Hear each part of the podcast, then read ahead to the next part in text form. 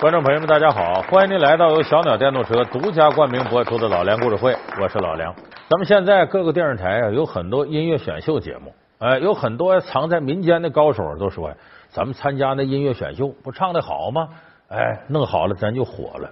其实这几年下来，你发现呢，歌手真火的没几个，倒是在台上那个又唱又说又笑又跳的导师火了。为什么呢？有很多导师啊，当年是腕儿。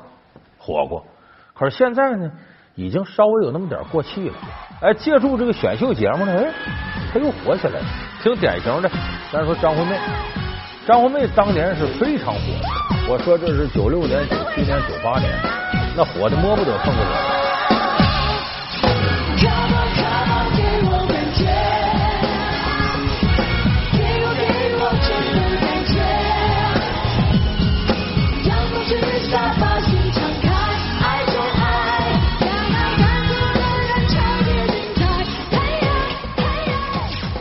而后来这些年呢，稍微那么沉寂了一下子，但是借助《好声音》舞台上呢，他又火起来了。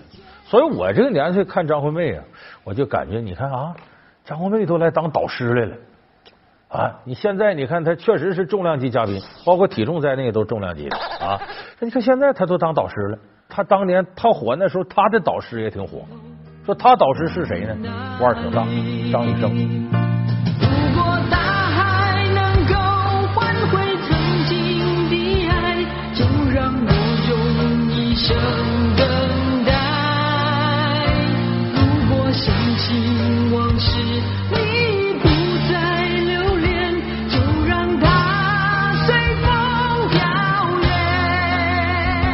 张雨生是张惠妹导师。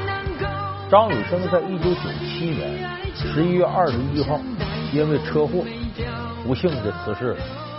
就张雨生去世之后，有一段时间张惠妹就找不准音乐的方向了。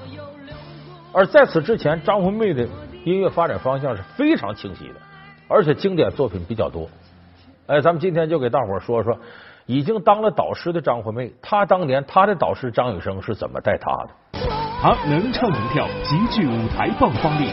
他是实力唱将，他是音乐导师张惠妹，一个真正的音乐大咖。然而谈及导师张雨生，为何他声泪俱下？老梁故事会，张惠妹与她的恩师。当时张惠妹呢，九五年的时候呢，